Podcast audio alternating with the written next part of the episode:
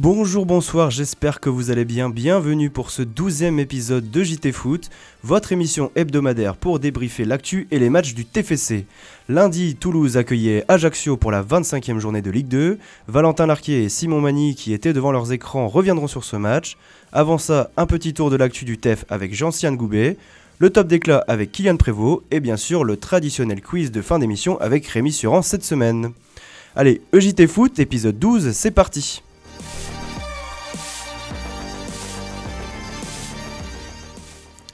On commence cette émission avec le TEF Actu.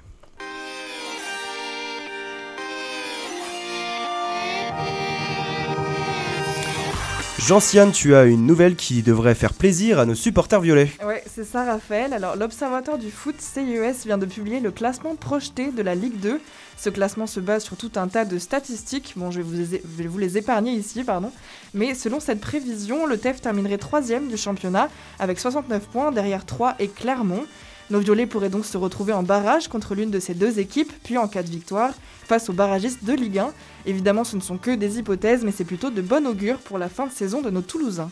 Ce qui est moins bon signe en revanche, c'est la démission d'Yves Bertucci, l'entraîneur adjoint du TFC. Le 12 février dernier, il a annoncé à la direction sa volonté de mettre un terme à son contrat. Le club l'a remercié pour son investissement et son professionnalisme. Arrivé en octobre 2019 avec Antoine Comboiré, Bertucci part le rejoindre à Nantes, où l'ancien coach violet vient d'être nommé entraîneur. Pour le moment, Patrice Garand n'a pas désigné de remplaçant à son désormais ex-adjoint. Et puisqu'on parle de départ, pourquoi ne pas parler également du départ des joueurs violets vers Muret Non, le TFC ne se délocalise pas, il s'agit simplement d'un problème de qualité des terrains.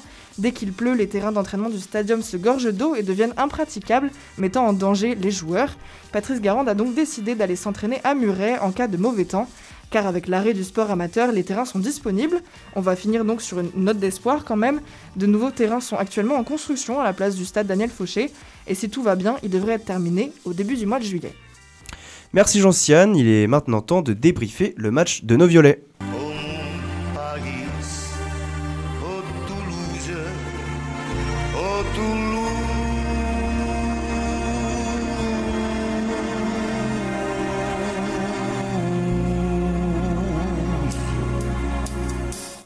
On accueille Valentin et Simon dans le studio pour débriefer cette nouvelle victoire toulousaine.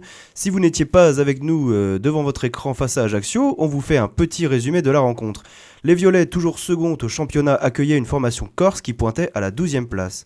Après une entame de match poussive, les Toulousains ont ouvert le score sur une magnifique reprise fouettée de David Machado à l'entrée de la surface, bien aidé par aussi par une faute de main du gardien.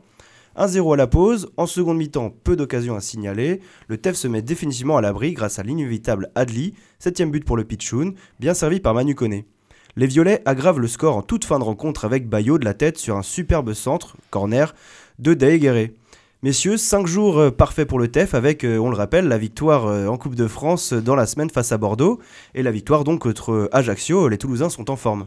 Ah ouais, totalement. ça fait plaisir euh, de voir qu'après les, deux petits revers qu'il y avait eu euh, la semaine passée contre Troyes et Auxerre, le TEF se relance.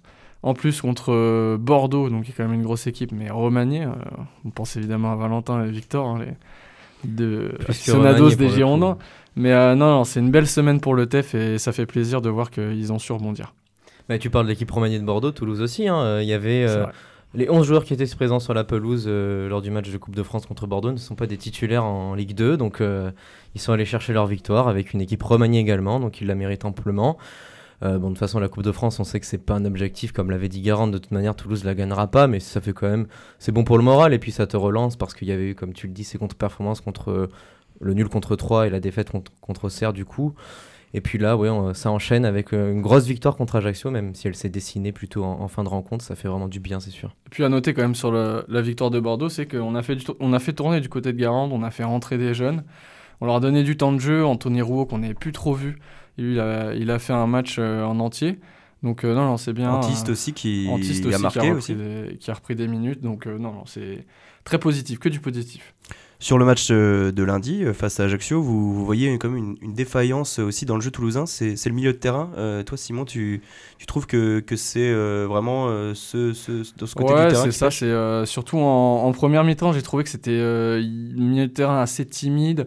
Il y a eu quelques, quelques montées de balles, notamment je pense à Vandenbomen qui a été, qui a été actif, qui, qui ont fait du bien au, TEF, mais globalement j'ai trouvé que le pressing d'Ajaccio a bien contenu les trois du milieu. Et surtout, c'était dans, dans, le repli défensif, j'ai senti, et notamment Spearings, tu pourras en parler Valentin, des joueurs et des milieux toulousains qui ont eu beaucoup de mal à contenir, euh, à contenir notamment Barreto. On savait que c'était le maître à jouer. Mais euh, ouais, ça a été dur de, de, défendre en première période. Et heureusement, en seconde période, ils se sont réveillés et ça a fait toute la différence. T'es pas forcément d'accord, Valentin? Je partage pas complètement l'avis de Simon. Euh, je trouve pas que les trois du milieu, du coup, sont vraiment moins performants qu'avant. Je m'appuierais plus sur Spearings, du coup, comme tu le disais. Il a moins d'impact offensif. Bah, je pense qu'il traverse une passe plus difficile en même temps. C'est un joueur qui a enchaîné les buts et marqué tous les pénalties du TFC pendant euh, les, premiers mois. Donc forcément, au bout d'un moment, tu cales un petit peu.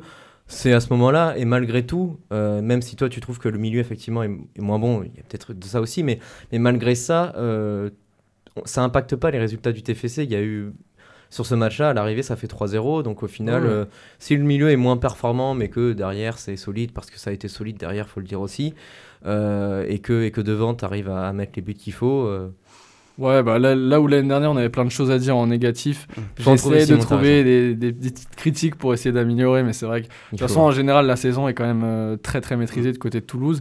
Et euh, voilà, quand il y a des contre-performances, enfin contre-performances c'est un grand mot, mais quand il y a des, des coups de moins bien, je pense que c'est aussi bien de le souligner tellement le, aussi, le, milieu était performant cette saison.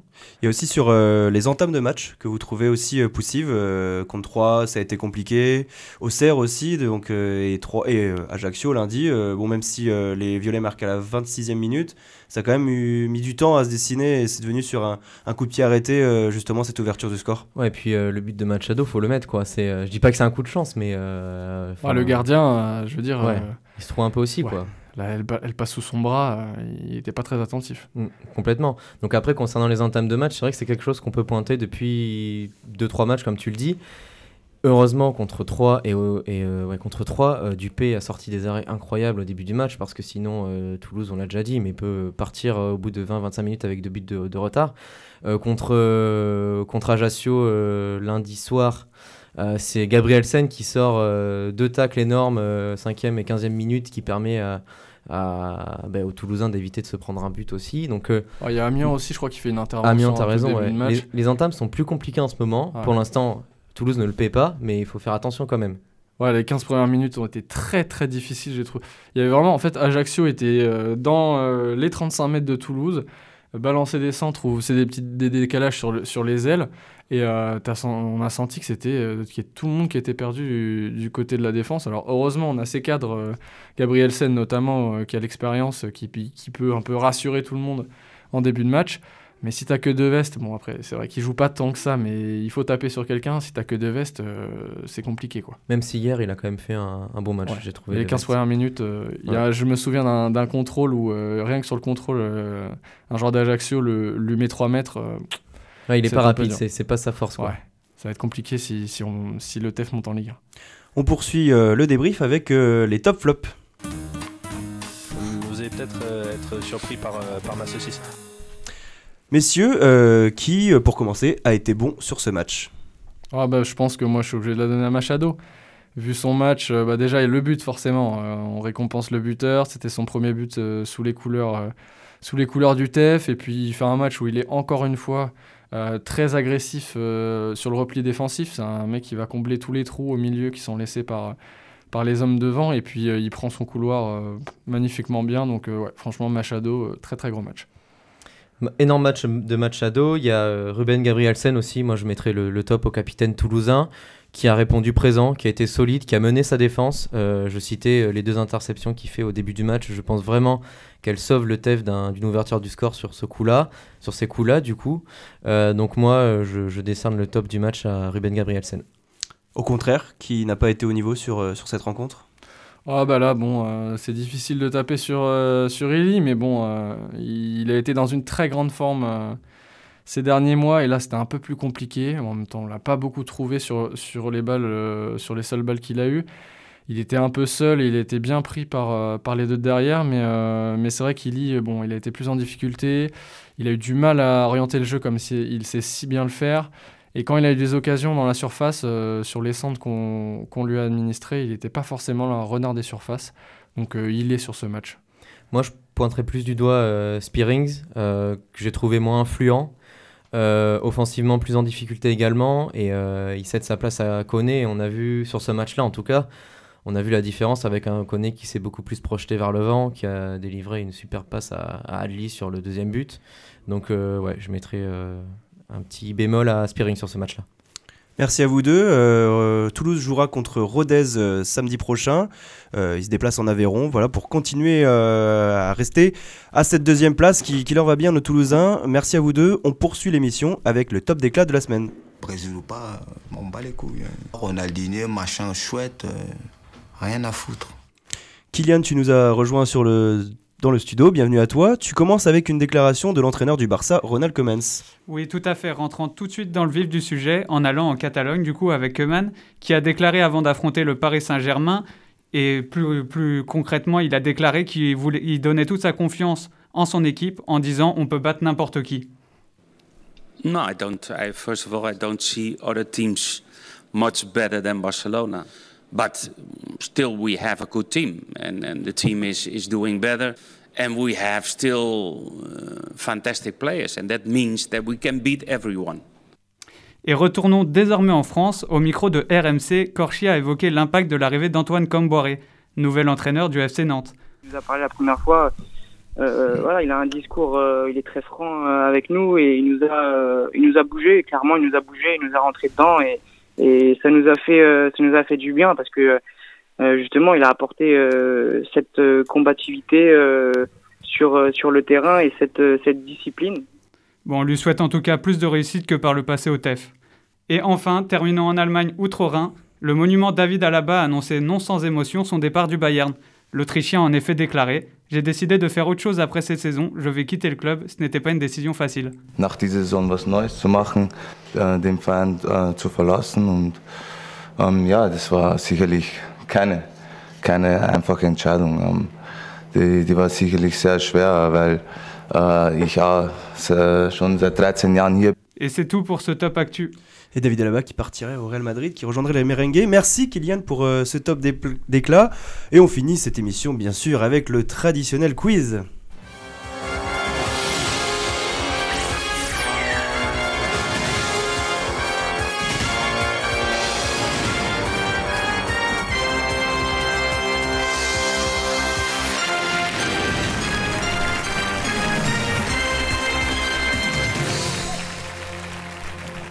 Rémi Surance euh, nous a rejoint euh, dans le studio. Bonsoir Rémi, quel quiz euh, nous as-tu préparé aujourd'hui? Eh bien je vous ai préparé un petit quiz spécial TFC messieurs.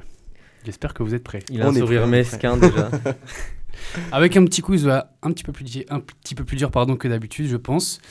On commence tout de suite avec la première question. on a encore eu un super match de la part du latéral gauche d'Ever Machado, un joueur que j'apprécie beaucoup. Âgé de 27 ans, il a passé la majorité de sa carrière dans des clubs colombiens, sauf lors de la saison 2017-2018, où il a joué dans un club européen. Mais quel était ce club? Genk? Non, c'est pas Genk. La Gantoise. La Gantoise. Bonne réponse. Bien joué, Valentin. J'ai taffé Machado. un point pour Valentin. Donc le, TFC, avec cette nouvelle victoire, la 14e en championnat, est passé meilleure attaque de Ligue 2 euh, devant Auxerre. Mais combien de buts ont marqué les Violets depuis le début du championnat en Ligue 2 51 Non, c'est moins. 48. 48, bonne réponse Valentin. Le mec il taffe quoi. 48 pas là buts, pour blaguer. 48 buts, donc la meilleure attaque de la Ligue 2. Troisième question, fait plutôt rare, le TEF compte dans son effectif, vous l'avez souligné lors de l'émission, deux joueurs belges, deux Jaegereux et deux, deux Vestes.